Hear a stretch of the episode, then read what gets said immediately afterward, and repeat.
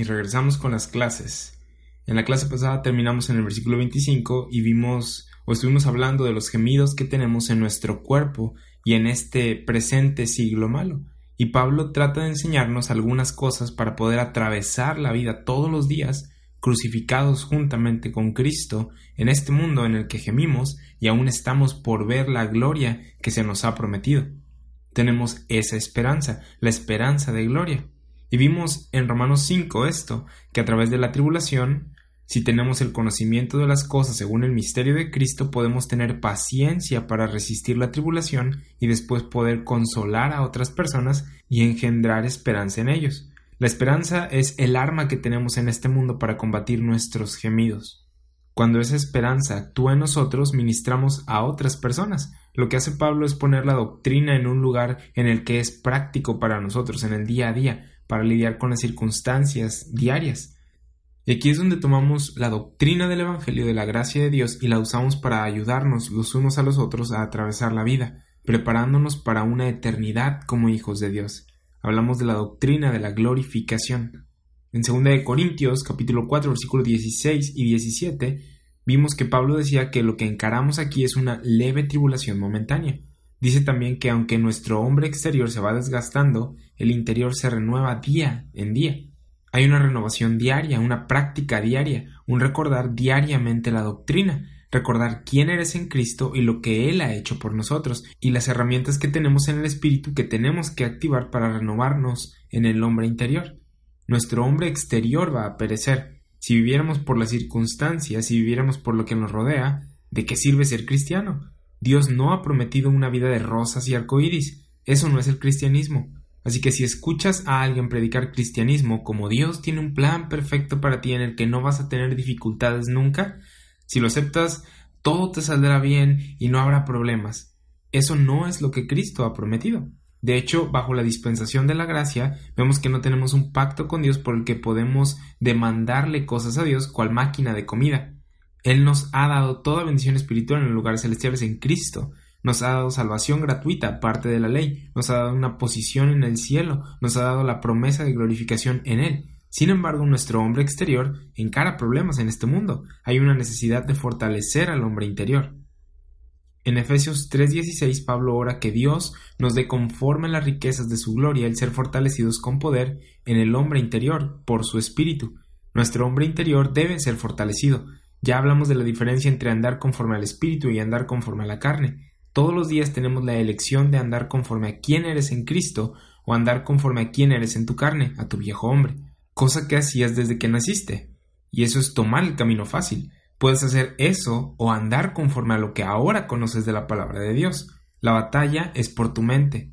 En Efesios 3:16 vemos que Pablo trata de animarnos a fortalecer con su poder, el poder de Dios, al hombre interior fortalecerlo mediante lo que ahora conocemos de quiénes somos en Cristo. Haciendo esto no sucumbiremos a los deseos de la carne. Gálatas 5:16.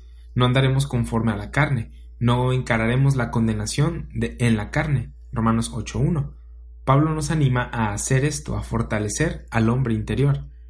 En Romanos 8 Pablo introduce la necesidad y el ministerio del Espíritu Santo. En Romanos 8 vemos al Espíritu Santo aparecer en muchos versículos diciéndonos algo que él hace. Y hay gente que se pregunta, ¿qué hace el Espíritu Santo? Y la respuesta es que Él hace muchas cosas, especialmente cuando se trata de tu diaria operación en Cristo. El Espíritu Santo fue el que inspiró la Biblia, primeramente, y en la Biblia están las palabras de Dios a nosotros, que cuando las lees y estudias, afecta quién eres, lo que conoces y fortalece a tu hombre interior. La sana doctrina fortalece a tu hombre interior, y cuando fortaleces a tu hombre interior, puedes lidiar con las circunstancias exteriores. Si por ignorancia de la palabra de Dios no tienes un hombre interior fortalecido, cuando algo malo suceda, que siempre sucede, cuando una situación exterior pase, que siempre pasan, te va a vencer en lugar de que tú la venzas.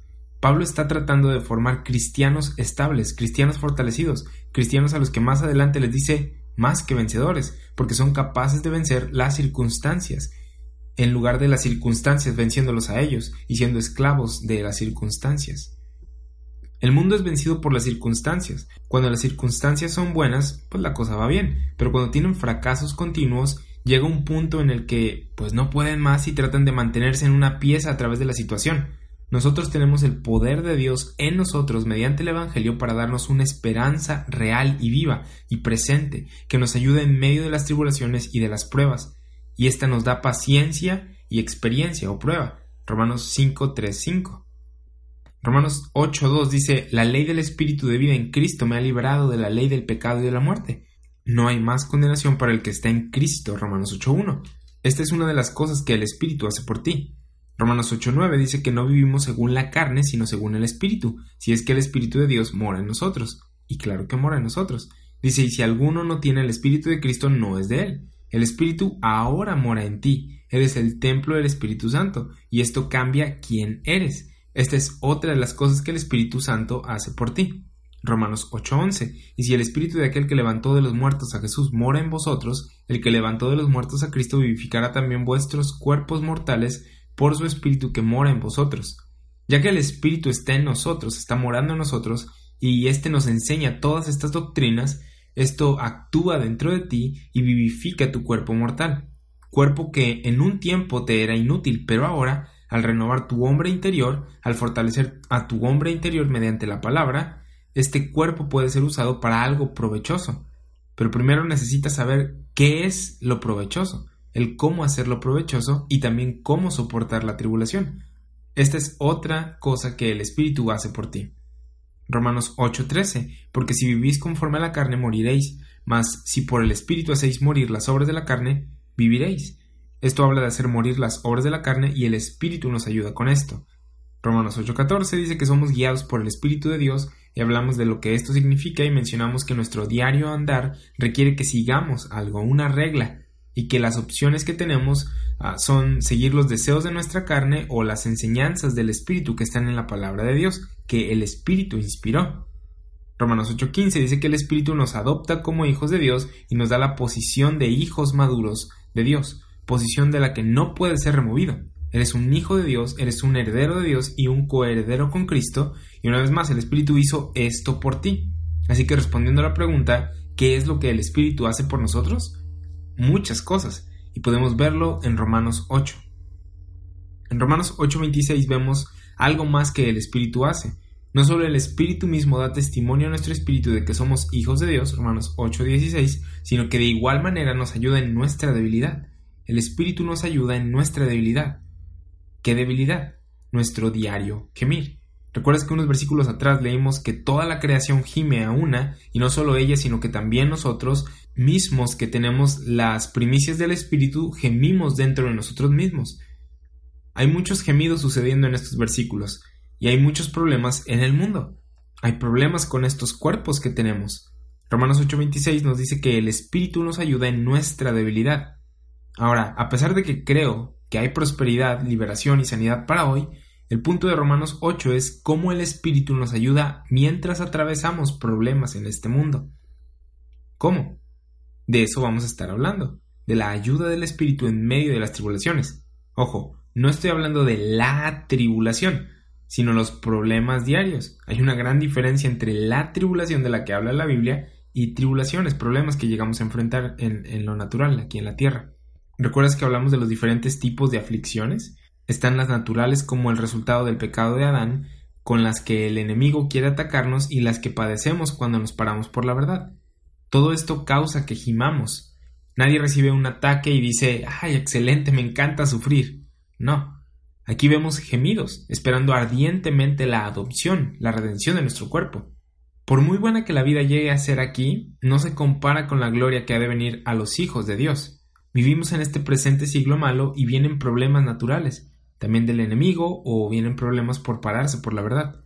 Cuando llegue la glorificación, no habrá más problemas. Hoy, si una enfermedad nos ataca, podemos orar y ver que la enfermedad se vaya de nuestro cuerpo. Cuando seamos glorificados, no habrá más enfermedad atacándote. Hoy, nuestro hombre exterior está decayendo con el paso del tiempo y un día morirá. Cuando seamos glorificados, no morirás por envejecimiento. Qué glorioso tiempo será para los hijos de Dios, ¿no? Mientras ese día llega, el Espíritu nos ayuda en nuestra debilidad. Pablo está hablando en Romanos 8 de paciencia en medio de la tribulación y la esperanza de gloria. Ahora, cuando pasamos por un problema, es natural para el que tiene fe en Dios orar. sabiendo que Él es todopoderoso y capaz para hacer todas las cosas mucho más abundantemente de lo que pedimos o entendemos, Efesios 3:20. Es natural que cuando encaremos problemas oremos y digamos, Dios, estoy en problemas, ayúdame. Esa es la respuesta que vemos a lo largo de la Biblia, y no hay nada malo con ello. Pero recuerda, ¿cuál es el punto de este capítulo? Paciencia en medio de la tribulación, fortaleza en medio del problema. Dios no quiere que seamos como niños chiquitos pidiendo que nos saquen de los problemas una y otra vez, sino que aprendamos a depender de Él mientras atravesamos los problemas, mientras atravesamos la vida en este presente siglo malo con el que juntamente gemimos. Él te saca del problema, sí, sin embargo quiere que tu actitud ante el problema no sea uno de, una de derrotado, sino una de victorioso. Él quiere que en medio del problema recuerdes las doctrinas que hemos estado aprendiendo y dependas de Él lo que Pablo está tratando de hacer es mostrarte cómo al tener la doctrina en mente puedes tener paciencia, prueba y esperanza en medio de la tribulación. Romanos 5, 2 y 3. Romanos 8:26 dice, y de igual manera el Espíritu nos ayuda en nuestra debilidad, pues qué hemos de pedir como conviene no lo sabemos, pero el Espíritu mismo intercede por nosotros con gemidos indecibles. En sí este versículo no está hablando de la oración. La oración es consecuente a una persona que está en problemas, Dice, estamos en debilidad en este mundo, el Espíritu nos ayuda en nuestra debilidad. Estamos en problemas y el Espíritu nos ayuda. Luego hay un punto y coma y dice, pues no sabemos qué pedir como conviene, no sabemos cómo orar. ¿Orar? ¿Quién está hablando de oración o de pedir? Se está hablando de una persona en problemas y una persona en problemas obviamente va a orar. De igual manera deberíamos nosotros hacerlo. Cuando estés en problemas y gimiendo, la respuesta adecuada de la persona de fe es orar. Ahora, la manera en la que oras cambia a medida que creces y aprendes quién eres en Cristo. A medida que creces en conocimiento, sabes qué orar. La persona de la que se habla aquí eh, está en el lodo y no sabe cómo orar. Es ignorante. Y esto es extraño porque todos saben por qué orar, ¿no? Te duele algo y dices, Dios, sáname. Necesitas dinero y dices, Dios, dame dinero. ¿Ves? ¿Cómo que no sabes qué pedir? Y es que esa no es la oración que Dios quiere que hagas. Él quiere que pidas con algo de conocimiento, con algo de inteligencia espiritual. Él quiere que pidas por algo que te ayude a atravesar el problema dependiendo de Él. Usualmente la gente ve a Dios como el arregla todo. Dios es todopoderoso y tiene que arreglarme todos mis problemas. Y la Biblia o la respuesta de la Biblia ante esta, esta manera de pensar es ¿quién te hizo a ti el centro del universo? Dios es el centro del universo. Dios es el importante. Dios quiere enseñarnos dependencia de Él a través de las tribulaciones hasta que llegue el día de gloria y el ministerio del Espíritu Santo es el que nos ayuda con esto. La oración en medio de los problemas es algo natural. Sin embargo, normalmente la oración que se hace es que Dios te quite los problemas y no el que Dios te ayude a atravesar los problemas. En Filipenses 4:6 dice, por nada estés afanosos. Tienes algo de tribulación, problemas o aflicciones y tu mente está en eso todo el tiempo. Y no debería estar en eso todo el tiempo tu mente. Tienes algo más que hacer, tienes un trabajo que hacer con tu familia, con tus amigos, con el Señor. Tu mente no debería de estar en los problemas todo el tiempo, no deberíamos de estar afanados en los problemas, sino llevarlos a Dios en oración. Filipenses 4, 6 y 7 dice, por nada estés afanosos, sino sean conocidas vuestras peticiones delante de Dios en toda oración y ruego, con acción de gracias y la paz de Dios que sobrepasa todo entendimiento guardará vuestros corazones y vuestros pensamientos en Cristo Jesús. ¿Puedes ver cuál es la meta de la oración? No es el remover eso necesariamente, eso por lo que estás afanado, sino guardar tu corazón y pensamientos y ponerlos en lo verdaderamente importante. Es ayudarte a atravesar el problema, no necesariamente remover el problema. Ahora, escucha bien, yo creo que Dios sí nos saca de problemas, pero recuerda, ¿qué es lo que Él quiere? Cómo quiere que oremos. Él no quiere que seas conquistado por los problemas. Él quiere que los veas y tengas por cierto que las aflicciones del siglo presente no son comparables con la gloria venidera que en nosotros ha de manifestarse. Romanos 8:18. Todo lo anterior que hemos visto es para que tengas una perspectiva celestial y una baja estima de este mundo, al que Pablo llama en Gálatas 1:4 presente siglo malo. Dios no quiere que ores ignorante de las cosas que Él ya ha hecho por ti. Él no quiere que valores más lo físico que lo espiritual.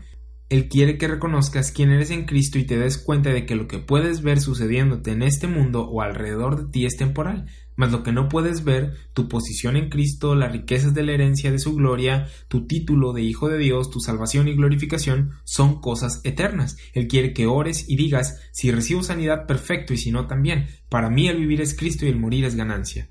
¿Qué puede este mundo hacerme o el diablo hacerme? Yo puedo conquistar ese problema. Además, yo ando aquí de paso. Él quiere que ores de esta manera y no que ores Dios, ¿por qué? Sácame de aquí, ya no aguanto el problema, es demasiado para mí. O peor, que digas la famosa frase Dios le envía las peores batallas a sus mejores soldados. Y discúlpame, pero qué asco de frase, qué cosa tan ignorante y espantosa. Dios no está enviando problemas a nadie. Dios está liberando personas, Dios está salvando personas, Dios está capacitando a sus hijos para encarar los problemas de este mundo con algo de entendimiento acerca de quiénes son y lo que tienen en Cristo. Él quiere que ores como más que vencedor y no como un vencido. Ahora, si te encuentras en la última situación y tus oraciones son de esa manera, no hay problema. La ignorancia puede ser curada. Necesitas aprender doctrina y que éste esté obrando en ti. Yo sé que esto no es lo que muchos enseñan, pero este es el punto de Romanos 8, la ayuda del Espíritu para atravesar tribulaciones, paciencia en medio del problema, esperanza en medio de la aflicción. Y una vez más lo digo, creo que Dios libera de los problemas, creo que Dios prospera y sana hoy. ¿Cuántas veces no lo ha hecho en mi vida y lo he visto en la vida de otras personas? Pero el punto de Romanos 8 aquí es la ayuda del Espíritu, la paciencia y la aplicación de doctrina en medio de los problemas. Ahora, si la persona de Filipenses 4:6 no ora, sigue afanada. Y no deberíamos de estar así nosotros. Debemos orar. Pero no sé qué orar. Estás en el lugar de la persona de Romanos 8:26 entonces. Estás en el lugar correcto. Y lo que esto significa es que debes aprender palabras del Espíritu acerca de qué orar.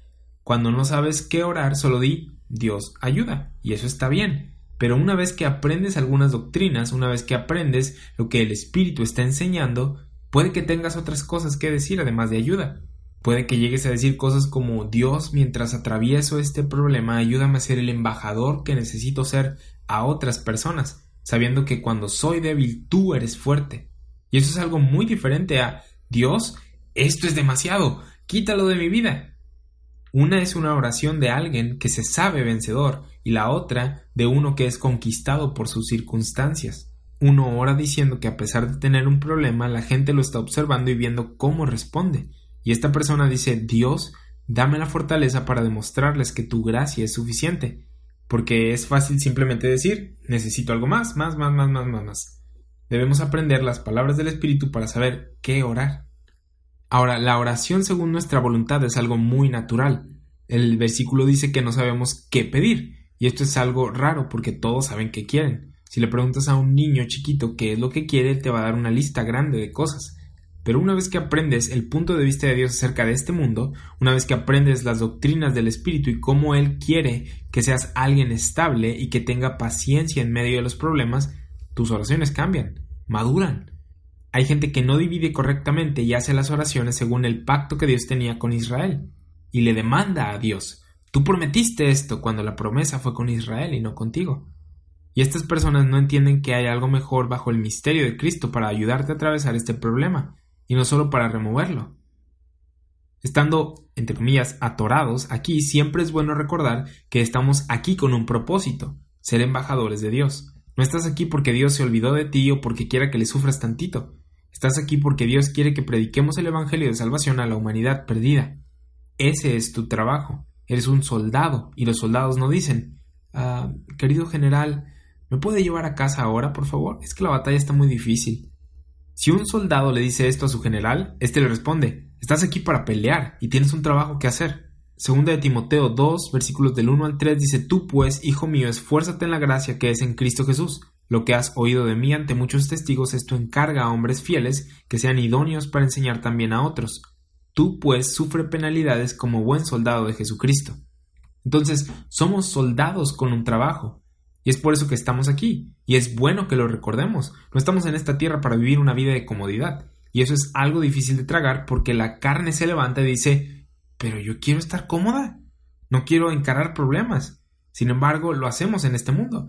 Y te aseguro que mientras estemos en este mundo, cosas malas van a suceder o van a querer atacarte. Entonces la oración según nuestra voluntad es natural. Lo que no es normal o natural es orar según la voluntad de Dios. Y para esto se necesita estudiar la palabra de Dios. Para esto se necesita renovar el entendimiento, porque para el hombre natural no es natural.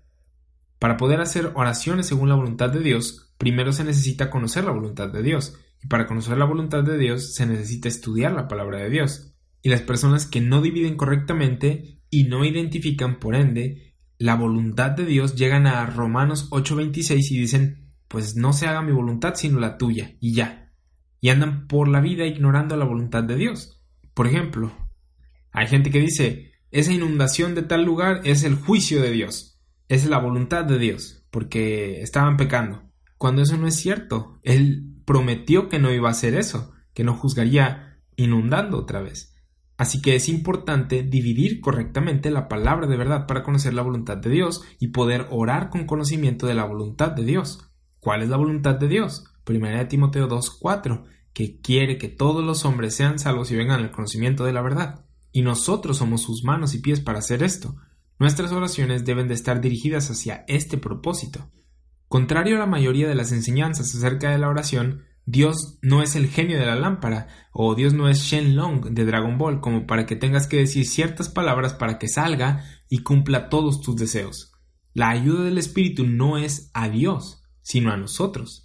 Dios escucha perfectamente nuestras oraciones, pero ¿sabes lo que Él está oyendo? Él está oyendo a personas que no dividen correctamente y son ignorantes de su voluntad. Lo que escucha es gente que no quiere madurar y entender el misterio de Cristo, sino que quiere quedarse con un entendimiento inmaduro, tratando de pedir cosas que le sean agradables a su carne. Y necesitamos entender la doctrina de Romanos 6, 7 y la primera mitad del 8 antes de llegar a este versículo 26 del capítulo 8. ¿Recuerdas que en Romanos 6 dice que morimos al pecado y que ya no debemos servir al pecado porque somos siervos de la justicia? Romanos 7 dice que morimos a la ley, Romanos 8 dice que andamos conforme al Espíritu, que somos hijos de Dios y con este entendimiento llegamos a Romanos 8:26, donde aprendemos cómo orar. Dios conoce los problemas que enfrentamos y nos ha dado su palabra para que sepamos las herramientas que tenemos y que podemos usar para atravesar los problemas. ¿Sabías que Jesús no escribió Romanos? Fue Pablo, inspirado por el Espíritu Santo. ¿Sabías que Jesús no escribió Mateo, Marcos, Lucas o Juan? Fueron Mateo, Marcos, Lucas y Juan, inspirados por el Espíritu Santo. Así que, cuando se habla de aprender del Espíritu, nos referimos a agarrar el libro que Él inspiró, las palabras que Él inspiró. En Romanos 8, 37 vemos que Dios tiene un propósito y una voluntad para ti. Y este propósito lo podemos encontrar en la Escritura en cuanto a las aflicciones diarias. Él quiere que las mires y digas lo que Romanos 8:35 dice, ¿Quién me separará del amor de Cristo? ¿Tribulación, o angustia, o persecución, o hambre, o desnudez, o peligro, o espada? Y la respuesta está en Romanos 8:37. Dice, dice que no. Eso no te va a separar del amor de Cristo. Dice, antes, en todas estas cosas somos más que vencedores por medio de aquel que nos amó. Y muchas veces la gente se encuentra como la persona en Romanos 8:36, siendo esclava de las circunstancias de la tribulación, de la, del hambre, de la desnudez, del peligro, de la espada. Muchas veces las personas se ven a sí mismas como ovejas de matadero. Y Romanos 8:37 dice que no, que no somos como ovejas de matadero, sino que somos más que vencedores por medio de aquel que nos amó. Nosotros no somos movidos por estas cosas y no somos vencidos por ellas. Sin duda, al comenzar a aprender las doctrinas de la gracia y no estar fuertes en ellas, cuando venía alguna circunstancia mala en nuestra contra, nos abrumábamos.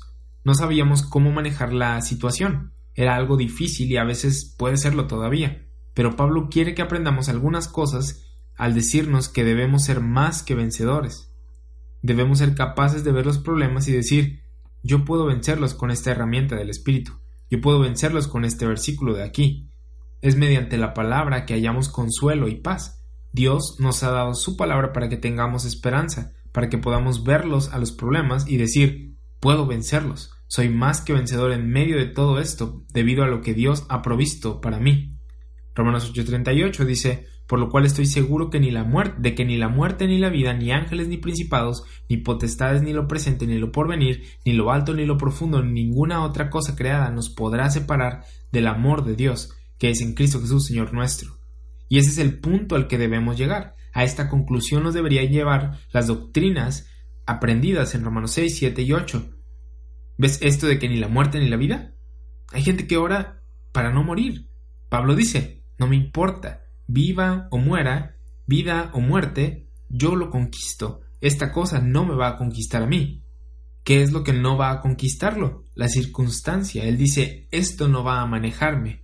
Pablo dice, si vivo, vivo para Cristo. Si muero, me voy con Él. Así que, ¿qué me pueden hacer? Sabes, identificar un problema es bastante fácil. Nuestros problemas, los problemas de la sociedad, los problemas del gobierno, sabemos qué decir acerca de estas cosas. Dios, te pedimos que se bajen los impuestos para poder tener más dinero disponible. Dios, quita la corrupción en el, en el gobierno. Dios, que los narcos dejen de hacer su desorden. Y Él no va a hacer eso. Toma gente el hacer eso. Se necesita toma de buenas decisiones por un tiempo determinado para que cambien las cosas en gobiernos. Lo que debemos orar es lo que vemos en 1 Timoteo 2, 1, 2. Exhorto ante todo a que se hagan rogativas, oraciones, peticiones y acciones de gracias por todos los hombres, por los reyes y por todos los que están en eminencia, para que vivamos quieta y reposadamente en toda piedad y honestidad. Pablo le habla a Timoteo aquí acerca de cómo orar, y le dice lo primero por lo que quiero que ores es para que vivamos quieta y reposadamente en toda piedad y honestidad. Él dice ora por los gobernantes, no pidas que los mate. David oró esto. Dios, mata a mis enemigos. Y hay gente que dice, si tan solo matamos a los de ideología pecadora, todo va a salir mejor. Sin embargo, esa no es la solución. Somos embajadores de Dios, somos predicadores del Evangelio de la gracia de Dios, se nos ha encomendado la palabra de la reconciliación, y no oramos que Dios mate a nuestros enemigos. Oramos, Dios, tú quieres que mi enemigo sea salvo. Dame la fortaleza para poder compartirle el Evangelio. Oramos, Dios, quiero paz en mi vida y en la de los demás. Ayúdame a perseguir eso y no causar división, a no causar ofensas y a no ofenderme por personas que no conocen las cosas que por tu gracia yo he conocido. Y eso es lo que vemos en 1 Timoteo 2. Ora por todos, también por los que están en la autoridad. Eso es lo que Dios quiere que hagamos, que nos preguntemos cómo podemos ser embajadores de Dios. Dios no quiere que oremos, mata a este sujeto, arregla esto, tu reino en la tierra. Él no está haciendo esto ahora. En otro tiempo sí oraban eso y van a orar eso. Pero ahora somos embajadores de Dios trayendo un mensaje de esperanza, gracia y paz a un mundo que ya rechazó a Dios. El mundo no es agradable a Dios. El mundo no debería de ser un lugar deseable para nosotros, porque no lo es. Estamos para tratar de hacer un cambio positivo con el Evangelio, que almas sean salvas y lleguen al conocimiento de la verdad. Primera de Timoteo 2.2 dice que estamos para vivir quieta y reposadamente en toda piedad y honestidad, y oramos porque el Espíritu nos ayude a eso. Procuramos convencer a la gente hacia ese fin. Oramos por la gente y les compartimos el Evangelio con ese fin. ¿Por qué? Primera de Timoteo 2, 4, porque esto es bueno y agradable delante de Dios nuestro Salvador, el cual quiere que todos los hombres sean salvos y vengan al conocimiento de la verdad. Lo que cambiará el rumbo de las personas y el mundo es el presentarles el Evangelio para que sean salvos y estén orientados a la justicia y no hacia el pecado. Eso cambiará el curso de las personas. El mundo siempre quiere cambiar las cosas desde afuera hacia adentro.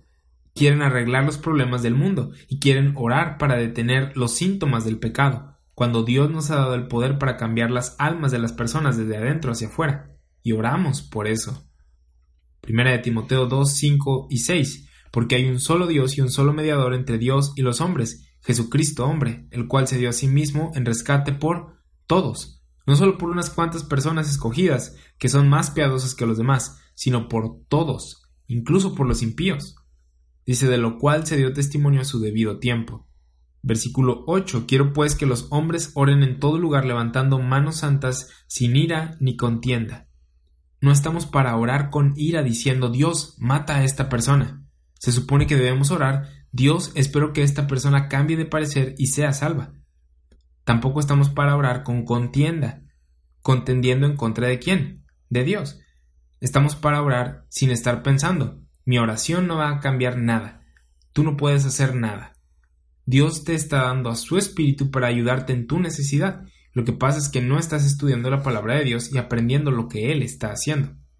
Estás tratando de hacer que Él haga algo que tú quieres en lugar de aprender lo que Él quiere y tú lo hagas. Para esto estudiamos la Biblia. En 1 Timoteo 2 vemos esta pequeña enseñanza de Pablo a Timoteo de cómo orar. Orar por todos los hombres, incluso por los que están gobernando, sin ira ni contienda. Y esto es orar según la voluntad de Dios. El problema de la oración no es solo que no sepamos qué orar, porque la ignorancia puede ser curada. Podemos estudiar la Biblia y aprender la doctrina. Lo difícil es cuando sabes lo que debes orar y no lo haces. ¿Por qué? Gálatas 5:17 dice que el deseo de la carne es contra el deseo del espíritu y el, el, del espíritu es en contra de la carne, y estos se oponen entre sí para que no hagáis lo que quisierais. Ese es el problema, que a pesar de que sabemos por lo que debemos orar, tu carne quiere algo más, y te atoras, porque ahora sabes que debe, qué es por lo que debes orar, y tu carne dice otra cosa. Por eso es que Pablo dice, anda conforme al espíritu.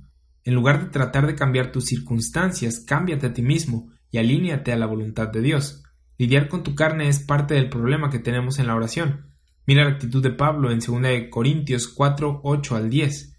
Dice, estamos atribulados en todo, mas no angustiados, en apuros, mas no desesperados, perseguidos, mas no desamparados, derribados, pero no destruidos, llevando en el cuerpo siempre por todas partes la muerte de Jesús, para que también la vida de Jesús se manifieste en nuestros cuerpos.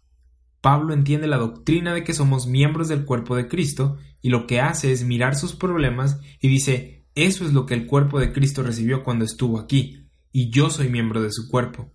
Y si esto es parte de ser miembro de su cuerpo, que así sea. Romanos 8:17 dice, y si hijos también herederos, herederos de Dios y coherederos con Cristo, si es que padecemos juntamente con Él, para que juntamente con Él seamos glorificados. El enfoque de Pablo no estaba en sus sufrimientos, sino en la esperanza de gloria. En 2 Corintios 12 vemos que en una ocasión, o bueno, tres, él le pidió a Dios que le quitara la persecución que tenía, el aguijón en la carne, y Jesús le respondió, Bástate de mi gracia. Pablo entonces dijo, me gozo en mis debilidades porque cuando soy débil, entonces Él es fuerte, Dios es fuerte. Ya no más su oración fue el que Dios lo sacara de problemas, sino depender de Dios en medio de los problemas y no ser afectado por estos tenemos que aprender que cosas malas van a venir en nuestra contra. Y esto es contrario a mucha de la enseñanza que hay por ahí acerca de la vida en Cristo. Eres salvo y aún así cosas malas vendrán en tu contra. No necesariamente debido a que eres salvo, sino por el presente siglo malo en el que vivimos. Y si no te han sucedido, te van a suceder un día. Y no estoy tratando de desanimarte, pero solo te digo que vivimos en un mundo caído con pecado a nuestro alrededor con personas siguiendo sus deseos y tomando malas decisiones todos los días. Y Pablo, en Romanos 8, trata de prepararnos para este presente siglo malo. Estamos aquí como el resto de los demás y necesitamos saber qué hacer, cómo responder cuando vengan los problemas. Debemos estar equipados para lidiar con estas cosas y estar equipados significa estudiar la palabra de Dios para saber quién eres en Cristo y saber cómo responder a los problemas para cuando estos vengan o sucedan, tú sepas cómo atravesarlos. Si no estás equipado, los problemas te van a aplastar. Dios quiere fortalecer tu hombre interior. El qué tan fuerte esté tu hombre interior va a determinar cuánto te afectará un problema. Si tu hombre interior es débil, los problemas te van a ser un numerito. Te van a causar un dolor de cabeza. Pero si tu hombre interior es fuerte, si tu entendimiento de las doctrinas es fuerte, si eres alguien estable en Cristo, cuando los problemas vengan, sabrás que eres más que vencedor y saldrás todavía más fuerte. Puede que llegue a doler, puede que no sea un tiempo placentero, pero eres capaz de lidiar con ello, eres capaz de levantar el escudo, desenvainar la espada y avanzar. De eso se trata conocer la doctrina o andar conforme al Espíritu en medio de tu debilidad. De eso se trata conocer la doctrina o andar conforme al Espíritu en medio de tu debilidad. Romanos 8:26. Y de igual manera el Espíritu nos ayuda en nuestra debilidad, pues qué hemos de pedir como conviene no lo sabemos ese es un problema porque no somos como Israel que tenía un contrato y oraba levántate Dios, levántate, tú lo prometiste, sino que vivimos en un tiempo del que no se había profetizado se nos han dado herramientas para lidiar con los problemas que no eran conocidas antes, eran un misterio. Y es por eso que ya no sabemos qué pedir naturalmente, según nuestra carne. Así que tengo que aprender cosas, renovar mi entendimiento. Romanos 8:26 dice, pero el Espíritu intercede por nosotros. Grandioso, no estamos solos en esto. El Espíritu está ahí ayudándonos y nos ha dado o nos ha dejado las cosas que tenemos que aprender en la palabra. Él tuvo una serie de clases hace dos mil años y se registraron para que tú hoy puedas entender estas cosas. ¿Dónde se registraron? En la Biblia. Y cuando la lees, puedes aprender esas lecciones del Espíritu. Él intercede por nosotros con gemidos indecibles. Vemos que hay una intercesión aquí, y hay gente que mira esto y dice el Espíritu hace que Dios pueda entender nuestra oración al 100%, porque sin esta intercesión del Espíritu, Dios no puede entender nuestras oraciones debiluchas. Eso no es lo que está diciendo. Nosotros somos los que necesitamos ayuda en nuestra debilidad. Dios no. Él no necesita ayuda. Cristo ya pagó por tus pecados. Ya eres acepto en el amado cuando crees en el Evangelio. Cristo hizo todo esto mediante su cruz y resurrección. Así que Dios no necesita esta clase de ayuda. Jesucristo es el mediador para esto. Él es el que hace esta clase de intercesión, como lo vamos a ver en los versículos más adelante. El Espíritu hace intercesión para ti, para tu conveniencia, para ayudarte a ti. ¿Por qué? Porque lo necesitas. Y esta intercesión la hace el Espíritu con gemidos indecibles. ¿Qué es esto? Esto no son lenguas. Ahora, yo creo en el don de lenguas, aún estando vigente, aún operando. Yo creo en los dones del Espíritu, aún estando vigentes. Sin embargo, no creo que este versículo esté hablando de hablar en lenguas. En el capítulo se están hablando de los gemidos de la creación y nuestros gemidos ante las cosas por las que nos quejamos, las cosas que nos atacan. El Espíritu hace intercesión para ayudarnos en nuestra debilidad con gemidos indecibles y para hablar en lenguas uno tiene que hablar. Estos son gemidos del Espíritu que son indecibles, o sea, no se dicen. El Espíritu Santo intercede por los problemas que ni siquiera sabías que eran un problema. Tú piensas que el problema verdadero es esto físico natural que está atacándote. Y sí, es un problema. Pero el problema que no conoces y por el que el Espíritu intercede en tu debilidad puede ser el que seas ignorante de la voluntad de Dios, que todos los hombres sean salvos y lleguen al conocimiento de la verdad. Y ya hablamos de cómo muchas veces nuestras oraciones son orientadas al problema físico que enfrentamos en lugar de a la voluntad de Dios. Y déjame dejar bien en claro algo.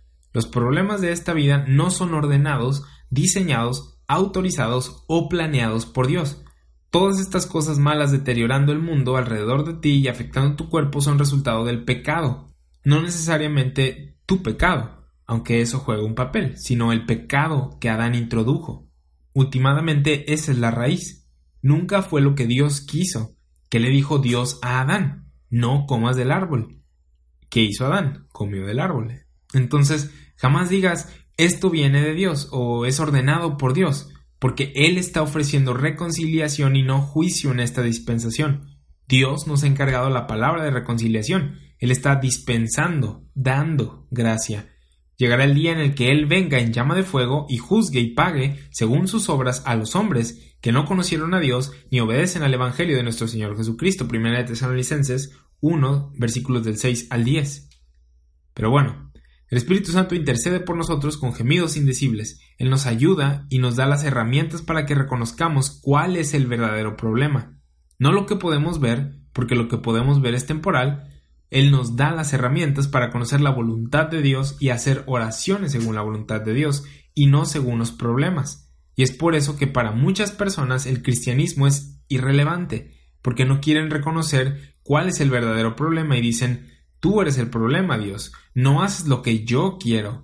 ¿Y puedes ver el verdadero problema aquí? Egoísmo, ignorancia, egocentrismo, ¿sí? Dios inspira estas epístolas, le revela al apóstol Pablo el misterio de Cristo, misterio que había planeado desde antes de la fundación del mundo y había mantenido oculto hasta que se lo reveló primero al apóstol Pablo y después a profetas y apóstoles de la iglesia para que estos lo predicasen. Y aquí está este misterio que es la multiforme sabiduría de Dios, la cual predestinó antes de los siglos para nuestra gloria, Efesios 3.10, 1 de Corintios 2.8, y la gente lo ve como algo irrelevante. Dicen, como no tiene que ver con mi aquí y ahora, no me importa. ¿Qué nos dice esto de esta persona? Que es carnal, que solo piensa en las cosas de este mundo, que no está pensando en lo eterno, que no está pensando en la esperanza de la gloria de Dios. Esta persona dice, en esto que le llamas el misterio de Cristo revelado a Pablo, no encuentro algo para mi carrera, no encuentro algo para mi bienestar económico. Exactamente. Y es porque no se trata de ti o de tu carrera o tu bienestar económico. Se trata de Dios y su plan eterno. Se trata de tomarte y conformarte a la imagen de Cristo. Se trata de que aprendas cuál es la voluntad de Dios y ahí es donde la gente se da de topes porque no quieren cambiar su manera de pensar. Pero bueno, el Espíritu intercede por ti Intercede para ayudarte, intercede para enseñarte a cómo pedir, a cómo orar, intercede para enseñarte cómo amar, cómo tener paz, cómo tener esperanza. Él intercede para enseñarte a hacer la voluntad de Dios. En 1 Corintios 2 vemos un ejemplo de Pablo enseñándoles esta lección a los corintios, porque obviamente no estaban entendiéndolo. Los corintios no estaban creciendo en el Espíritu, tomaron la libertad que tenían en Cristo y le dieron, sin importarles la obra del Espíritu en sus vidas. Esto los hizo carnales en lugar de espirituales. Primera de Corintios 2.7 dice, más hablamos sabiduría de Dios en misterio. Pablo estaba predicando verdades del misterio de Cristo, cosas que en el capítulo 3 dice que los corintios no podían manejar. Él les dice, son carnales, no les puedo hablar como espirituales. Antes de que puedas entender Romanos 8 y la ayuda del Espíritu en tu debilidad, necesitas entender primero que estás muerto en Cristo, que estás muerto a tu pecado y que estás muerto a la ley. Necesitas andar conforme al Espíritu, necesitas entender Romanos 6, 7 y la primera parte del 8. Vamos a leer 1 Corintios 2, versículos del 7 al 9. Dice, mas hablamos sabiduría de Dios en misterio, la sabiduría oculta, la cual Dios predestinó antes de los siglos para nuestra gloria, la que ninguno de los príncipes de este siglo conoció, porque si lo hubieran conocido, nunca habrían crucificado al Señor de gloria. Antes bien, como está escrito, cosas que ojo no vio, ni oído oyó, ni han subido en corazón de hombre son las que Dios ha preparado para los que le aman. Esto está citando Isaías 64.4, donde no sabían las cosas que Dios había preparado para ellos. Pero mira 1 de Corintios 2.10, pero Dios nos las reveló a nosotros. Ya no puedes usar la carta de la ignorancia o decir que Dios obra en maneras misteriosas. Él ha revelado el misterio. Él nos ha dado a conocer el misterio de su voluntad, Efesios 1.9. No puedes decir, no sé cuál es la voluntad de Dios, no sé qué es lo que Dios tiene preparado para mí, no sé cuál es el plan de Dios, porque deberíamos saberlo. Él ya reveló todas estas cosas en su palabra. Lo que antes era un misterio, Él ya reveló. Y esto es parte del misterio que Dios predestinó antes de los siglos para nuestra gloria. Tienes la esperanza de gloria y el conocimiento de esta. Primera de Corintios 2.10 dice que Dios nos reveló las cosas que ojo no vio, ni oído oyó, ni han subido en corazón de hombre, por, adivina quién, el Espíritu.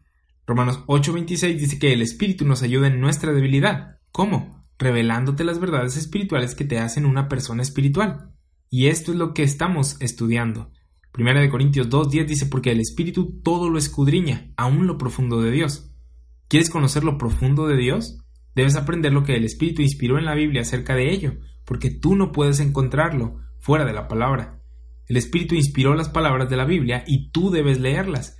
Esas son las cosas profundas de Dios. No vas a conocer lo profundo de Dios sentándote a meditar en el universo. Lo profundo de Dios se encuentra en las páginas de la Biblia y debemos estudiarlo. Primera de Corintios 2:11 porque ¿quién de los hombres sabe las cosas del hombre sino el espíritu del hombre que está en él? Así tampoco nadie conoció las cosas de Dios, sino el Espíritu de Dios. Sin el Espíritu, su ministerio, su revelación, su libro, no puedes conocer las cosas de Dios. Puedes intentarlo, pero no las vas a encontrar. ¿Por qué? Porque son inescrutables. Estaban ocultas en Dios desde el principio de los siglos, eran un misterio y solo se encuentran en la Biblia. Efesios 3:9. Primera de Corintios 2:12 y nosotros no hemos recibido el espíritu del mundo, sino el espíritu que proviene de Dios. ¿Recuerdas que al principio de Romanos 8 vimos esto del espíritu morando en ti, si el espíritu mora en ti eres de él, y si no mora en ti no eres de él, y acerca de la guía del espíritu? Esto es la sabiduría revelada por el espíritu en la Biblia. Los corintios ignoraron todo esto y dijeron, vamos a seguir a estos filósofos, y los filósofos del mundo no tienen ni idea de Dios no saben nada acerca del verdadero problema o la verdadera solución. Y el Espíritu sí, y te lo ha revelado en la Biblia. Esto es creencia bíblica. Confías que Dios conoce los problemas verdaderos y provee las soluciones verdaderas y las herramientas en este libro, la Biblia, para que la leamos, la creamos y la utilicemos. Eso es andar conforme al Espíritu. Primera de Corintios 2.12, y nosotros no hemos recibido el Espíritu del mundo, sino el Espíritu que proviene de Dios para que sepamos lo que Dios nos ha concedido. Me gusta cómo lo pone la Reina Valera 2015, porque en el griego esto es lo que la palabra significa. Dice, para que conozcamos las cosas que Dios nos ha dado gratuitamente. Y hace énfasis en que es algo gratuito. Cuando dice en Romanos 8:26 que no sabemos qué pedir como conviene, una vez más, la Reina Valera 2015 lo pone más como el original. Dice porque no sabemos orar como deberíamos orar. Presta atención a que dice que no sabemos orar como deberíamos orar. No deberíamos de quedarnos en el lugar de no sé qué orar, porque deberíamos saber cómo orar. Cuando no sabes qué orar es cuando batallas con la debilidad. Cuando sabes qué orar, andas como Pablo, en medio de todo, dando gracias a Dios. Cuando sabes orar como deberías orar, significa que tienes entendimiento de lo profundo de Dios y has crecido. Entiendes las cosas que Dios nos ha dado gratuitamente y sabes por qué cosas agradecerle a Dios. ¿Cuáles son las cosas que Dios nos ha dado gratuitamente? Las puedes encontrar en las epístolas de Pablo y podemos ser agradecidos por esas cosas. Primera de Corintios 2.13 lo cual también hablamos no con palabras enseñadas por sabiduría humana, sino con las que enseña el Espíritu, acomodando lo espiritual a lo espiritual. El Espíritu nos enseña, ¿y cómo nos enseña el Espíritu? ¿Cómo intercede por nosotros? Escudriñando lo profundo de Dios y revelándolo a nosotros. Esa es la intercesión del Espíritu.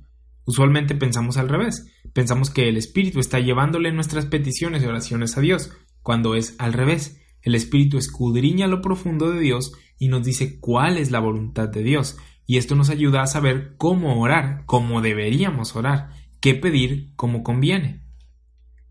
Me gusta cómo está el hilo en 1 Corintios 2, versículos 12 y 13 en la King James, porque para mí tiene más sentido. Mira cómo va en 1 Corintios 2, versículos del 12 al 13 en la King James. Dice, ahora hemos recibido no el Espíritu del mundo, sino el Espíritu que es de Dios, para que podamos conocer las cosas que son gratuitamente dadas a nosotros de Dios cosas de las cuales también hablamos, no en las palabras que la sabiduría del hombre enseña, sino las que el Espíritu Santo enseña, comparando las cosas espirituales con espirituales, y no las cosas espirituales con cosas carnales. Versículo 14, 1 Corintios 2, versículo 14. Pero el hombre natural no percibe las cosas que son del Espíritu de Dios, porque para él son locura, y no las puede entender, porque se han de discernir espiritualmente. Al hombre natural le importan poco las herramientas espirituales para ayudarle a atravesar los problemas. Todo lo que quiere es que su problema sea removido. Tú tienes algo más grande, tú tienes la esperanza de gloria, tienes las herramientas de salvación y estás aquí para presentarle eso a las personas, y la única manera de hacerlo es estando aquí junto con ellos, y Dios te ha equipado como su embajador con las herramientas para atravesar la vida sin ser afectado por ella. Él te ha dado la esperanza de gloria. Primera de Corintios 2.15 dice, en cambio el espiritual juzga todas las cosas, pero él no es juzgado de nadie. Aprenderás juicio al leer las epístolas de Pablo y consideres lo que escribió como inspirado por el Espíritu Santo. Primera de Corintios 2.16 dice, porque ¿quién conoció la mente del Señor? Nosotros. Nosotros conocemos la mente del Señor. Porque el Espíritu nos ha revelado aún lo profundo de Él. Dice, porque ¿quién conoció la mente del Señor? ¿Quién le instruirá? mas nosotros tenemos la mente de Cristo.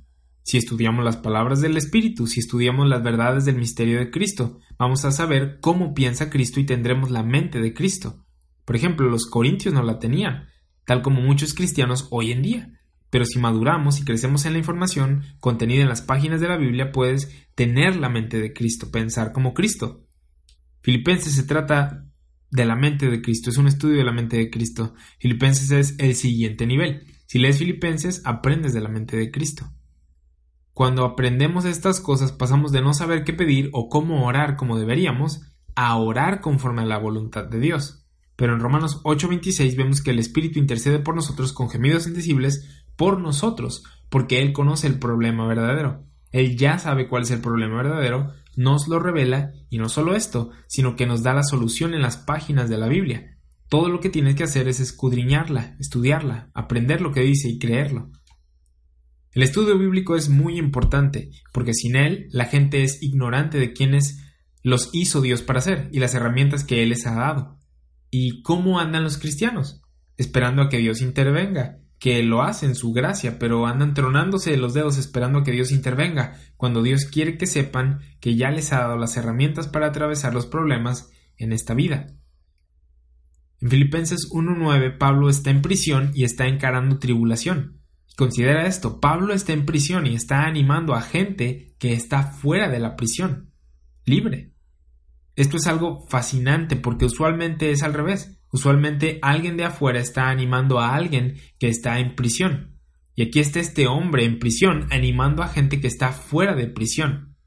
Y en Filipenses 1.9 dice, porque sé que por vuestra oración y la suministración del Espíritu de Jesucristo, esto, refiriéndose a su aflicción, a su estadía en la cárcel, resultará en mi liberación. ¿Cómo? Él dice, por vuestra oración y la suministración del Espíritu de Jesucristo. Cuando ellos oraban, el Espíritu veía la necesidad y suministraba algo a ellos. ¿Cómo hace esto? Mediante las palabras. Pablo sabía que los filipenses conocían las doctrinas, ellos ya estaban establecidos, conocían la información de Romanos, y Pablo estaba confiado de que cuando los filipenses oraran por él, la doctrina se agitaría en ellos y no orarían cosas como Dios mata a sus guardias, él sabía que ellos sabían que orarían pensando en qué necesitaría para ser animado Pablo y darle esperanza, que se preguntarían lo que Dios quería. En Filipenses 2 Pablo habla de considerar a los demás por encima de uno. Él sabía que cuando oraran, el Espíritu Santo, que tenía sus palabras en ellos, estaría activo y agitándolas en sus mentes, y que dirían ¿cómo puedo usar las palabras del Espíritu para ayudar a Pablo? Él sabía que por la oración de los filipenses y la infinita y siempre presente suministración del Espíritu, su aflicción resultaría en liberación. Él sabía eso. Y aquí puedes ver la confianza que él tenía porque ya había ministrado lo que estamos estudiando hoy a la gente en Filipos.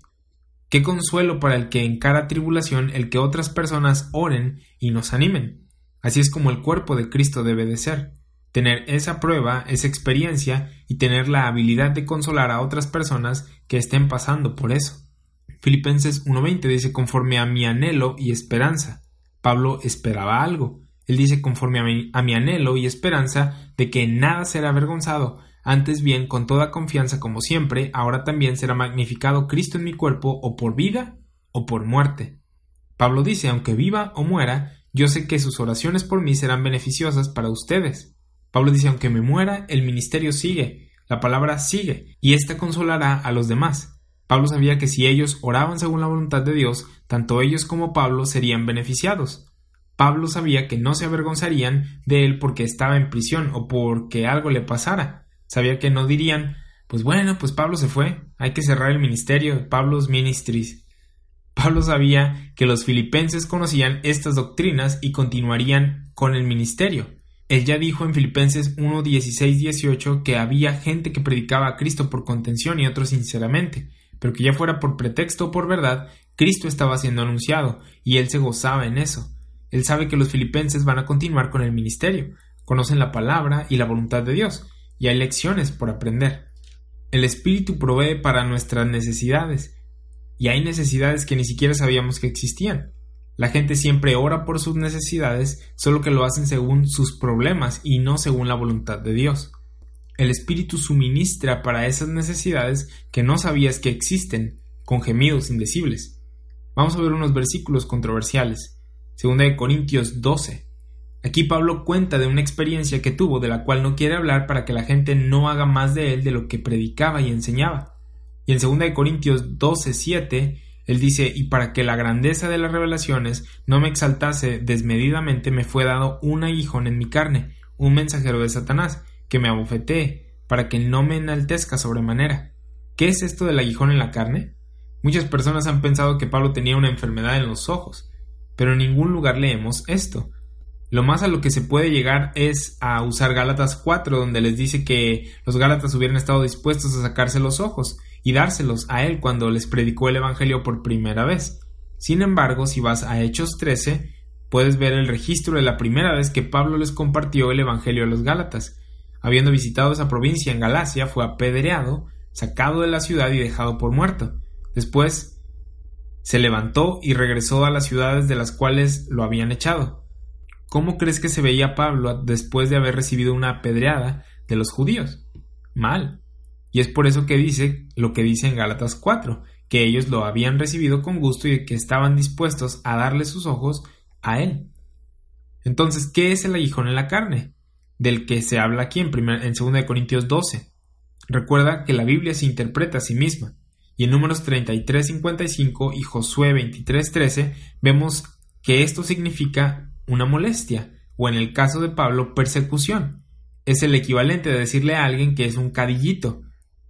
Aquí en México, Pablo estaba experimentando persecución por la verdad, como no tienes idea, especialmente de parte de los judíos.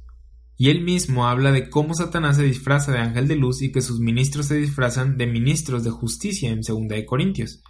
Los judíos persiguiendo a Pablo lo hacían en el nombre de la, de la justicia, en el nombre de la ley, en el nombre de Dios. Pero estaban mal. Si no me crees que Pablo padeció persecución por diestra y siniestra, nada más lee hechos, y verás algunas de las cosas que padeció por la verdad. Segunda de Corintios 11 también nos dice de las cosas que sufrió durante su ministerio. Pero bueno, 2 Corintios 12, 8 dice respecto a lo cual tres veces he rogado al Señor, que lo quite de mí, a la hija en la carne, el mensajero de Satanás. Aquí vemos una oración de Pablo de liberación, de persecución, y él dijo, Dios, quítame esta persecución. Después de tres veces que Pablo oró esto, el Señor Jesucristo le respondió en 2 Corintios 12, 9, Bástate de mi gracia, porque mi poder se perfecciona en la debilidad. Por tanto, de buena gana me gloriaré más bien en mis debilidades, dice Pablo, para que repose sobre mí el poder de Cristo. ¿Qué? ¿Pablo no tenía suficiente fe y por eso no se le quitó la persecución? No, la voluntad de Dios es la salvación del mundo, por el Evangelio, y hay persecución como resultado. Dios le dijo a Pablo, cuando eres débil, tienes que depender de mí todavía más, tienes que depender de mi gracia, mi provisión, todavía más, y eso me hace a mí el fuerte en ti, y esa es la lección que Dios quería que Pablo entendiera. La suficiencia de la gracia de Dios, y está registrada en la Biblia para que nosotros aprendamos esta misma lección. Segunda de Corintios 12:10, por lo cual por amor a Cristo me gozo en, en las debilidades, en afrentas, en necesidades, en persecuciones, en angustias, porque cuando soy débil, entonces soy fuerte. Uno de los más grandes testimonios que tenemos como creyentes de la gracia es que cuando enfrentamos situaciones difíciles podemos decir que Cristo es fuerte, aun cuando yo no lo sea sabiendo que el problema no viene de Dios, sabiendo que tenemos paz para con Dios por medio de nuestro Señor Jesucristo, sabiendo que podemos estar en paz, Filipenses 4, 6, 7. ¿Por qué? Porque hay un problema de pecado, pero tenemos la solución en el Evangelio. Pablo aprendió lecciones tal como nosotros cuando estamos en la situación de que no sabemos orar como deberíamos orar. Aprendemos lecciones del Espíritu Santo y luego sabemos orar como deberíamos orar. Dios, oro que mientras atravieso este problema tú seas fuerte en mí, porque yo soy débil, y que al renovar mi entendimiento pueda guardar mi corazón y pensamientos en paz en medio del problema. Eso es un ejemplo de lo que deberíamos orar para fortalecer a nuestro hombre interior, recordarnos las herramientas que Dios nos ha dado. Dios responde oraciones conforme a su espíritu para que su palabra esté obrando en nosotros. Efesios 3:20 dice, y aquel que es poderoso para hacer todas las cosas mucho más abundantemente de lo que pedimos o entendemos, según el poder que actúa en nosotros. Confía en lo que Él ha provisto, y Él hará todas las cosas mucho más abundantemente de lo que pedimos o entendemos según el poder que actúa en nosotros. Entonces cubrimos lo que la intercesión del Espíritu Santo es. Él intercede enseñándonos las herramientas que nos ayudan a atravesar las cosas de este mundo. Romanos 8:27. Mas el que escudriña los corazones sabe, sabe cuál es la intención del Espíritu, porque conforme a la voluntad de Dios intercede por los santos. Vimos esto último, no es conforme a tu voluntad, sino conforme a la voluntad de Dios. Él no intercede para con Dios dándole peso a tu petición. Él no dice, Dios, esta persona fue buena este año. Revisa tu lista de buenos y traviesos. Hizo cosas buenas, más cosas buenas que malas. Por favor, escucha su oración y dale el perrito que siempre quiso. El Espíritu Santo no es el duende de Dios y Dios no es Santa Claus. El Espíritu hace intercesión por ti conforme a la voluntad de Dios y te da las herramientas para atravesar los problemas. Esto es para que puedas estar gozoso siempre, como dice Primera de Tesalonicenses 5:16. Romanos 8:28. Y sabemos. Para cuando llegamos a Romanos 8:28, ya conocemos algunas cosas. En Romanos 8:26 no conocías algunas cosas, pero aprendemos cosas del Espíritu y ahora sabemos. ¿Sí? ¿Qué sabemos? Sabemos que a los que aman a Dios, todas las cosas les ayudan a bien. Esto es a los que conforme a su propósito son llamados. Y este versículo es uno de los que te he hablado, un versículo de separador. Es un versículo que a la gente le gusta citar o poner en carteles, y usualmente lo citan así, todas las cosas oran para bien. Usualmente se omiten las primeras palabras, usualmente se omite el y sabemos. ¿Por qué? Porque no saben cómo es que todo ayudará para bien. Dicen, la cosa puede ir mal en peor, pero pues sabemos que todo va a ayudar para bien. Pero ¿cómo es que ayudan para bien? Porque ahí dice, sabemos. Este es un versículo que da mucha esperanza sin importar cómo lo digas. Sin embargo, para que tenga el mayor impacto en tu vida debe ser puesto en su contexto y debemos tener conocimiento de las cosas que están antes del versículo. ¿Por qué? Porque el punto del capítulo 8 y de este versículo no es decir, todo ayudará para bien y tendrás una vida sin problemas, todos tus días serán de rosas y arcoíris, todo te va a salir bien, como dice Josué 1.8. Eso no es lo que este versículo dice. Dice, y sabemos que a los que aman a Dios, todas las cosas les ayudan a bien. Ya aprendimos en el versículo 26 que a veces por lo que oramos naturalmente no es lo que deberíamos orar. ¿Qué te hace pensar que lo que tú crees que es bueno es lo que Dios piensa que es bueno? Las personas leen este versículo separado del contexto y dicen, aunque hoy me vaya mal, mañana voy a tener éxito, porque Romanos 8:28 dice que todo va a orar para bien. ¿Y qué si lo que estás haciendo no es la voluntad de Dios? Pablo estaba en prisión, tenía un aguijón en la carne, padecía persecución, lo apedreaban, naufragó, las cosas no se veían bien para él en lo natural. Sin embargo, él decía, si vivo o muero, todo saldrá bien.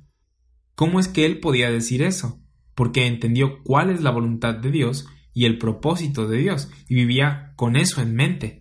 Cuando entiendes la voluntad de Dios y te das cuenta de que este mundo no lo es todo, que has muerto en Cristo, que para el mundo estás crucificado y el mundo para ti está crucificado, no importa nada que te arroje el mundo, porque al final todo obrará para bien, el bien de Dios. Puede que mueras, pierdas a tu familia, pierdas a tus hijos o, a, tu trabajo, pero si obra para el bien de Dios, que es lo importante, todo está bien.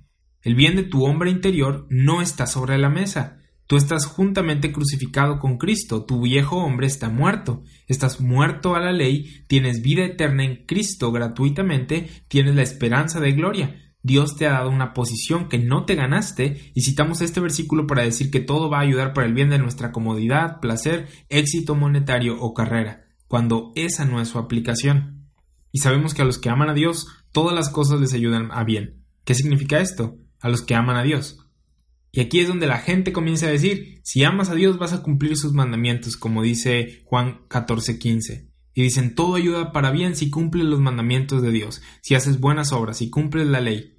Y en ningún lugar de Romanos 8 Pablo está diciendo que tenemos que cumplir la ley. Entonces, ¿qué significa amar a Dios en la dispensación de la gracia?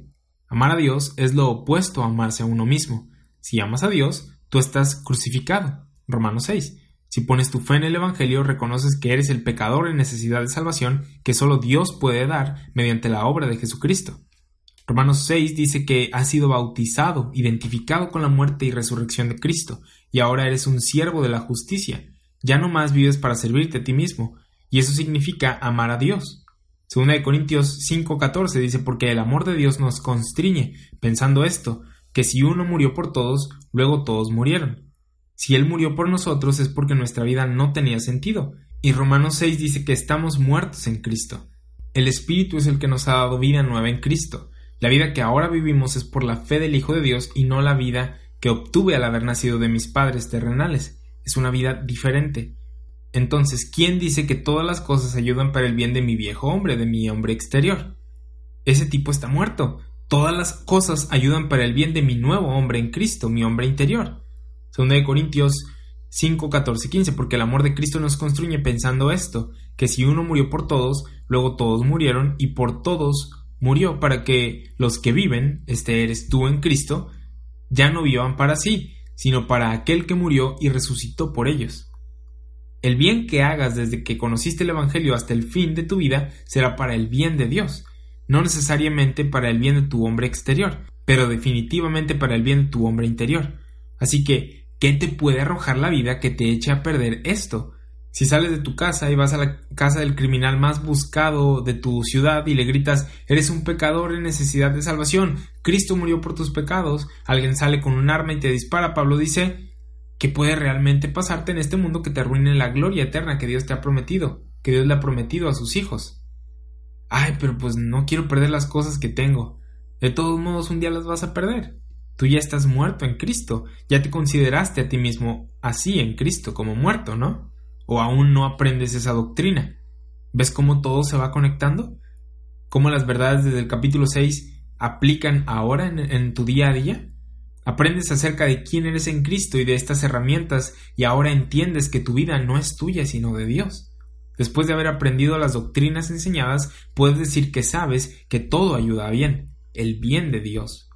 Los que amamos a Dios somos los que hemos creído el Evangelio, sabemos lo que Él ha hecho por nosotros y vivimos la vida para Él. Aún no hemos hablado de nuestras acciones, sino de nuestra orientación. Todo es para Él y su bien, y el bien de nuestro hombre exterior no está sobre la mesa. Vivimos la vida para Él, porque Él nos compró. Primera de Corintios 6, 19, 20. Le debemos la vida a Él. Si morimos por Él, sería una causa digna. Si perdemos todo haciendo su voluntad, sería una causa digna. Su voluntad es que todos los hombres sean salvos y lleguen al conocimiento de la verdad. Esa es su voluntad, y Él quiere que estemos agradecidos en todo, y podrías hacer eso desde una prisión, tal como Pablo. Puedes vivir, pararte por la verdad y perder todo, tal como Pablo. Y él consideraba todas estas cosas externas o terrenales como estiércol de todos modos. Romanos 8:28, y sabemos que a los que aman a Dios todas las cosas les ayudan a bien, esto es a los que conforme a su propósito son llamados. El bien es tu glorificación, el bien es tú caminando hacia una fe más grande. ¿De dónde viene la fe? De oír la palabra de Dios. Romanos 10:17. Así es como tienes una fe más y más grande, estudiando la palabra. Hacemos esto, oramos y crecemos en la fe. Y esta fe nos da esperanza, y aprendemos las herramientas para atravesar el mundo. La esperanza produce paciencia y la paciencia prueba, y después de que enfrentamos problemas podemos decir, yo puedo ayudarle a esta persona con esto. ¿Por qué? Porque estás probado. Dices, voy a comenzar a compartir la verdad a otras personas que sé que les va a beneficiar. Y eso es caridad, amor en acción. Primero obra en ti y luego a través de ti. Ese es el Espíritu de Dios y sus palabras actuando en ti. Romanos 8:28. Sabemos que a los que aman a Dios todas las cosas les ayudan a bien, esto es a los que conforme a su propósito son llamados. ¿Qué significa esto de todas las cosas? La gente lee esta parte como si hablara de todas las cosas en su vida. Bueno, entonces, ¿qué son todas las cosas de las que se hablan? ¿Las cosas que Dios tiene planeadas para mí? ¿Mis sueños? No. Las cosas de las que se hablan en este versículo encajan con todas las cosas de las que Pablo habló en Filipenses 4:11, donde dijo, no lo digo porque tenga escasez, lo cual muchas personas hacen. Dicen cosas porque tienen escasez. Dice, no lo digo porque tenga escasez, pues he aprendido, Pablo había aprendido algo mediante la intercesión del Espíritu a él. Dice que él había aprendido, ¿qué fue lo que aprendió? He aprendido a contentarme cualquiera que sea mi situación. Ya sea que estuviera sufriendo o en abundancia, podía estar contento. Filipenses 4:12 Sé vivir humildemente y sé tener abundancia, en todo y por todo estoy enseñado, así para estar saciado como para tener hambre, así para tener abundancia como para padecer necesidad. Pablo decía que podía encarar cualquier circunstancia o prueba, sabiendo que esa no era la medida de quién era en Cristo o de su ministerio del éxito que tenía. Sus circunstancias no determinaban o medían el éxito de su vida. Filipenses 4:13 dice, todo lo puedo en Cristo que me fortalece. Entonces las cosas que ayudan a bien pueden ser abundancia o escasez. Romanos 8:28 y sabemos que a los que aman a Dios todas las cosas les ayudan a bien, estos a los que conforme a su propósito son llamados. Somos llamados. Pronto vamos a estar viendo esto del llamamiento y los problemas que el calvinismo causa utilizando unos versículos que vienen más adelante. Pero solo para darte un adelanto, los que son llamados conforme a su propósito, de los que se hablan aquí, son los llamados por el Evangelio. Este no es un llamamiento místico en el que Dios le habla a tu alma o te da una visión. El llamado de Dios es la palabra de Dios siendo predicada. 1 Corintios 1.9 dice, Fiel es Dios por el cual fuisteis llamados a la comunión con su Hijo, Jesucristo nuestro Señor. ¿Quién le llevó el Evangelio a los Corintios? Pablo. Pablo fue y les predicó. Lo vemos en 1 Corintios 15. Él les dice, les declaré el Evangelio, Cristo murió por sus pecados y resucitó y ustedes lo creyeron, son salvos y son llamados a la comunión con Jesucristo nuestro Señor. Fueron llamados por Pablo. El evangelismo es eso, llamar a las personas. Y hoy en día las personas prefieren debatir. El evangelismo es decirles a las personas Necesitas creer el Evangelio para ser salvo. No eres salvo, no has confiado en el Evangelio. Tienes que creerlo o no tendrás vida eterna. Y el evangelismo les hace saber en qué posición están delante de Dios y les llama al Evangelio. Dios nos llamó a hacer eso, a hablar, a predicar. Ese es el llamado, la predicación del Evangelio para que éste sea creído. Romanos 8:28, los que conforme a su propósito son llamados. Somos llamados a su propósito y no a nuestro propósito y conocemos su propósito porque lo tenemos escrito en la Biblia. Necesitamos conocer el propósito de Dios porque si no, Romanos 8:26 y 28, no tendrían sentido para nosotros. Si permanecemos en ignorancia del propósito de Dios, vamos a estar diciendo, pues gracias a Dios que el Espíritu obra por nosotros conforme a la voluntad de Dios, porque yo ni siquiera sé qué orar. Soy ignorante. Y qué bueno, pues que todo ayuda para bien, ¿verdad? Porque no tengo ni idea de lo que Dios está haciendo. Dios no quiere que permanezcamos así, pero cuando conocemos la voluntad de Dios, ahora podemos saber que todas las cosas ayudan para bien y sabes orar como deberías y cómo el Espíritu nos ayuda en nuestra debilidad. En Efesios 1.9 vemos que Dios nos ha dado a conocer el misterio de su voluntad según su beneplácito. Es según su aprobación o placer y no el nuestro, según su beneplácito el cual se había propuesto en sí mismo. Él hizo la obra, Él hizo el plan y tú solo te subes a su plan. Decimos, Dios, gracias por la salvación. Yo le entro, te creo, pongo mi fe en tu evangelio, aprendo las doctrinas y hago el ministerio. ¿Cómo? Porque conocemos su voluntad, porque su voluntad no es más un misterio, y todas las cosas ayudan a bien, el bien de Dios, para los que aman a Dios. Estos son los que conocen y creen el Evangelio. Y si conoces y crees el Evangelio es porque fuiste llamado por el Evangelio. Y este es su propósito. Su propósito para hoy es que estemos en Cristo. Efesios 1, 9, 10 dice, dándonos a conocer el misterio de su voluntad, según su beneplácito, el cual se había propuesto en sí mismo de reunir todas las cosas en Cristo en la dispensación del cumplimiento de los tiempos y tú que has creído el Evangelio estás dentro de este propósito, por gracia y no por algo que hayas hecho. Y pues bueno, con eso terminamos la clase de esta semana. Casi son vacaciones, eh, voy a estar subiendo las clases, ya las tengo listas, nada más es de grabarlas y empezarlas a subir. Eh, te invito a que regreses a las clases de Abdías, regreses a las clases de Malaquías, estudies bien, eh, tengas bien aprendido las cosas de Romanos 6, 7, 8, si se puede desde el, desde el capítulo 1, porque vamos a entrar en Romanos 9 y vas a necesitar el trasfondo de, de, toda la carta a los romanos y también unas cuantas cosas que vimos en el Antiguo Testamento para que tenga sentido y no te atores con los capítulos 9, 10 y 11. Pero bueno, te agradezco tu tiempo de, que estás invirtiendo para estudiar la palabra de Dios. Por mi parte es todo y nos vemos a la próxima.